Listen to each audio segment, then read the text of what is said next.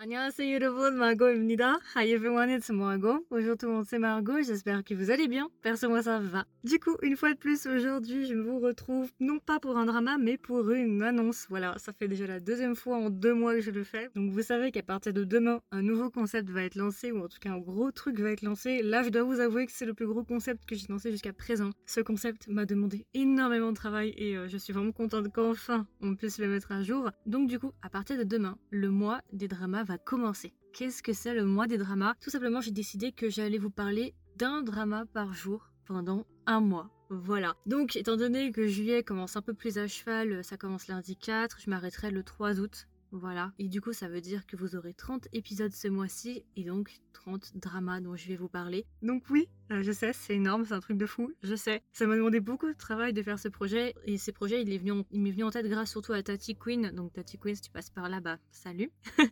c'est Tati Queen qui m'avait donné l'idée pour décembre de faire quelque chose comme ça, un peu plutôt sur Instagram et c'est avec son idée là en fait que je suis arrivée justement au mois des dramas qui va justement arriver durant le mois de juillet. Alors là, c'est un test. Si je vois que ça fonctionne et que ça vous plaît, peut-être qu'on installera le mois euh, des dramas tous les ans et tous les ans je vous ferai le mois de juillet N'hésitez pas à me dire si ce concept vous plaît, bien évidemment. Hein. Vous pouvez me le mettre en commentaire sous cet épisode si vous écoutez l'épisode sur Spotify. Ou bien vous pouvez venir me voir sur Instagram et me dire si ça vous plaît ou pas. Sur Instagram aussi, je vous laisse des informations justement par rapport au mois des dramas ces derniers temps.